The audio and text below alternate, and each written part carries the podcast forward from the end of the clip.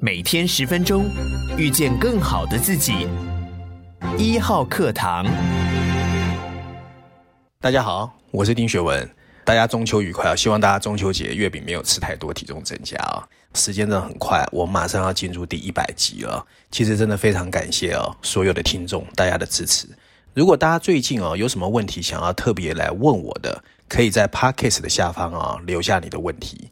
那在第一百集的时候，我会特别哦播出一段时间，跟大家针对这些 Q&A 哦做一些近距离的对答。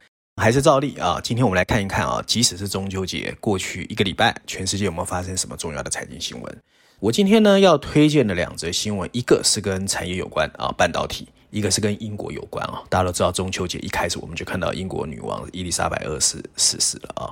首先，第一则新闻呢，九月一号啊，美国拜登政府又祭出了新招，它进一步限制向中国、俄罗斯出口高效能运算的高端图形处理器 GPU，还有人工智慧的 AI 加速器。那我们看到 NVIDIA 跟 AMD 股价马上下跌。可是九月六号，中国反击了。中国政府主席习近平啊，在中央深化会议强调，我们要集中力量办大事。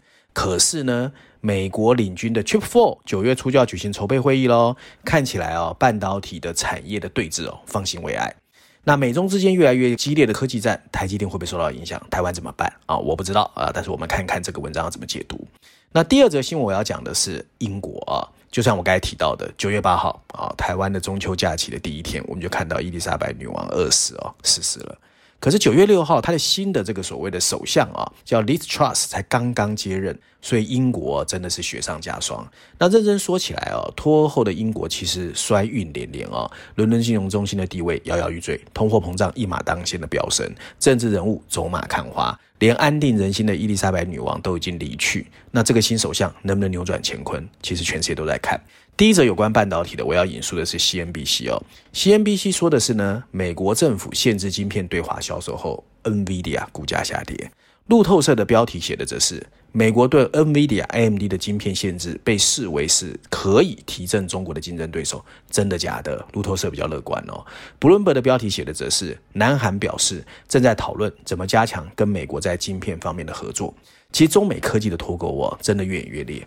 其实从九月份以来哦，中美大战的连锁效应风暴不断加强。然后连 NVIDIA、AMD 都被拉进来了。那 GPU 可能很多人不是太了解，其实 GPU 在所谓的视频游戏哦，还有数据中心这一块扮演非常重要的角色，而且它的单价是比较高的。所以 NVIDIA 跟 AMD 呢，虽然也很压抑，不过这个我真的觉得是一招见血哦，因为长期而言，它可以封锁中国 AI 高速运算技术的应用的发展。而且虽然牺牲啊，叫 NVIDIA 跟超微，可是美国看起来是就是非要把你打死不可哦。那全球经济的衰弱和疫情不断再起哦，美国政府对中国还是炮火猛攻哦，其实看起来要遏制它半导体的决心是很强的。那这里面我觉得有三个比较重要、值得我们关心的。第一个就是说呢，这个晶片法案啊，有附带一个获得补贴的厂商，你拿了我美国的钱，你就不准在中国投资二十八纳米以下的制程。所以台积电，你如果拿了美国的钱就不能。另外，十四纳米以下的设备不准输入中国。还有呢，Chip Four 要加快去运作哦。那为了用于开发哦，EDA 也开始被限制。所以呢，其实现在美国的攻势哦，看起来越来越收紧。那这个严控 NVIDIA 跟 AMD，加上本来 CPI 就是美国的 Intel 跟 AMD，所以呢，其实中国在半导体产业确实是腹背受敌，而且更重要的是 NVIDIA 在全球的 GPU 绘图处理器上面的市占率哦，高达七成到八成，而且在游戏市场称霸。所以呢，这个东西一被限制之后，虽然中国号称也有十多家 GPU 啦，像什么华为啦、兆芯啦、飞腾，不过相对这个 AMD 跟 NVIDIA 技术还是有差的。所以这样的情况啊，会让很多国际大厂，就算你有搭载 NVIDIA 的 GPU，你就不可以卖到中国喽。所以呢，包括一些台商也会受到影响啊。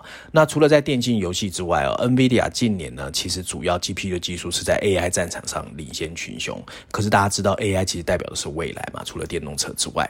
然后还有呢，其实半导体产业也表示呢，这一次事件跟之前制裁所谓的华为、中兴也不一样，因为华为跟中兴就算被制裁哦，全球市场的规模是不会变的，只要手机跟笔记型电脑卖得够多，台积电其实跟台湾的科技半导体不会受影响。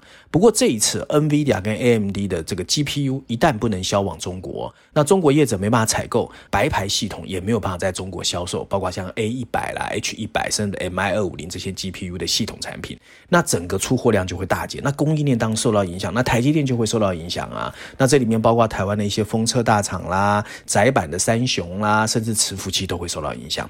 那另外第二个就是我们要看 Chip Four 哦，Chip Four 呢，最近我们发现哦，南韩一直在放话，透过他们的四大报之一《东亚日报》一直在跟美国说啊，你不要限制我在中国的扩充。那当然，因为它是 Memory 嘛。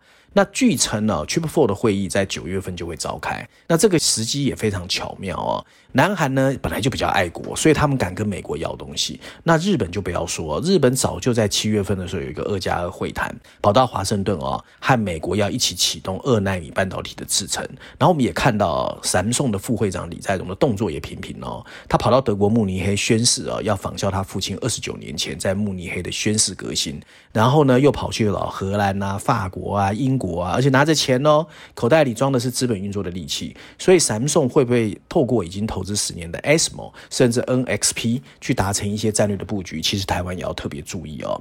那我们再看看美日韩的 Chip Four 到底为什么那么重要哦？虽然台湾讨论不多，第一个呢，除了资讯交换之外，它可能对你的出口跟投资也会有一些限制。第三个就是政府政策的协调，所以对半导体有没有影响？有影响。那我们当然看到台湾最近有一些动作了，就是成立什么数位发展部吧，或国科会。也希望啊，产官学能好好合作，因为护国神山半导体得之不易。那在区域分化的今天哦，尤其很多国家把半导体当作所谓的国安产业，那美国又开始在推动科学跟晶片法案，又要求你去美国盖厂。那这所有的过程都代表说呢，其实半导体未来哦面临的这个情况其实越来越复杂。所以台湾到底怎么样哦？能够在不要牺牲中国市场或者牺牲中国市场之下，找到另外一个发展中间，其实需要政府的智慧啦，不要只会选举，赶快想一想产业政策是什么。第二则新闻有关英国的，第一个我要引述的是 CNN，CNN 对于呃 Liz Truss 接任首相哦，他认为应该可以安然度过风暴了。伦敦金融时报是说呢，他一千五百亿英镑的能源计划其实很关键，要观察。那华盛顿邮报说的是，美国伊丽莎白二世去世，让大家很震惊。对这个日不落帝国的往日辉煌啊，念念不忘，所以英国一直弥漫一种衰落主义。也是因为这样，他一直希望能够在经济上面不要落后别人。不过现在看到伦敦金融中心也开始在往下走嘛。那 Trust 这一次能够赢得这场比赛，很大原因来自于他比较积极的性格，因为对手是有一个英国末日论，但是他一直强调英国是有美好的未来的。所以呢，对于很多的英国老百姓来说，还是相比较 promising。不过，你如果听过 Liz Truss 政见人，就会知道，他其实是柴契尔夫人最忠实的信徒。他一直呼吁哦，要改变英国的低迷经济，摆脱所谓低增长、高税收的社会形态。对他而言，这是一个不得不的选择，也是一个政治正确的选择哦。那不会有人愿意生活在一个会把你的这个收入拿走一半的社会，就是现在的英国税收很高哦。不过，我觉得他眼前有三座大山，很难跨越。第一个啊，大家都知道他是自由主义思想，那你这样的本能，怎么用干预政策去应对当前的通货膨胀？第二个，现在越来越多的公众啊不满意政府，那他要怎么打赢二零二四年的国会大选？第三个，面对这么一个精神萎靡的英国以及四分五裂的保守党，你怎么让自己不会像无头苍蝇一样四处碰壁找不到方向？当然了，这个女首相的政见很多，但众所周知。提出政见和落实政见有巨大的鸿沟，我们从台湾看就知道，选举的时候讲的都很好听，反正选完之后也不理你啊。那面对这么一个老态龙钟又不肯面对现实的英国，脱欧以来的经济折磨就是一个例子。从脱欧时的欢欣鼓舞，今天的满目疮痍，凸显出来就是衰落主义的不甘心和不愿面对现实的英国丑态。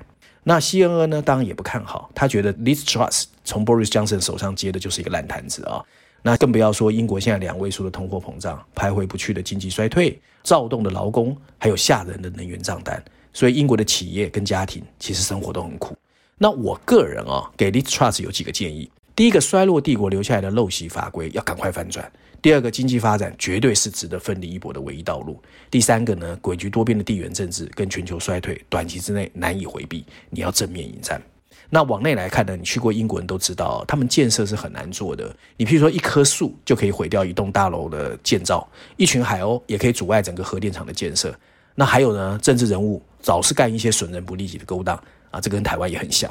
所以呢，否决权泛滥，民粹盛行，所以当然就是基础建设都不能改变嘛，啊，所以你现在去看它的高铁、地铁、高速公路都很旧了。然后呢，另外呢，往外看。虽然英国已经完成脱欧，不过经济发展呢，一直很难摆脱欧洲大陆。从食品、日用品到科技到能源都一样。虽然英国没有像德国那么依赖俄罗斯天然气，不过也蛮依赖的。所以呢，他们通货膨胀也很严重。那你这样子怎么透过一些经济政策来改革，成为第二个柴尔契尔夫人？大家都在看。那最重要呢，是他当过外相哦，他曾经力主英国加入 CPTPP，也在 AUKUS 的时候英美澳三方联盟中积极奔走。所以你怎么在外交、对美关系跟印太区域突破有聪明的外交手腕，也是下一个英国能不能从日不落帝国重返荣景的一个最重要的观察点。那照例呢，我今天要推荐一下《经济学人》啊，最新一期的，也是写英国，很巧哦。在欧洲版本的《经济学》封面设计上，我们看到满目疮痍、惨不忍睹的背景前面，是一个背着包包啊，往我们这个方向走来的 Liz Truss 啊。当希望他成功了，看起来在笑啊。上面一排白色大字：英国新首相能不能修复英国啊？在全球版本的封面故事里，《经济学人》强调了正在等待 Liz Truss 接任首相后需要处理的艰难工作。如果这个英国新首相想让英国摆脱陈旧的积习，就必须避免只说不做的激进主义形态。国家的卫生服务一直很混乱。火车和法院也因为罢工陷于瘫痪，但最重要是飙升的能源价格，还有生活成本的危机，非常需要明确的政策去整治。这个新的女首相 Liz Truss 能不能成为柴切尔夫人二点零？然后帮助英国的家庭支付取暖的费用的新计划，是他在反对纾困立场上的一个最新逆转。他的实用主义看起来还算明智，但不应该意味着不计后果的放弃自由市场的原则和财政责任。总而言之，英国正在一个转型的关口，我们还是希望他成功了。整个欧盟如果承诺，其实从英国的观察就可以看出一二二。以上就今天我想跟大家分享有关过去一个礼拜啊，有关全世界比较重要的一些财经新闻，希望大家喜欢。我们下次见。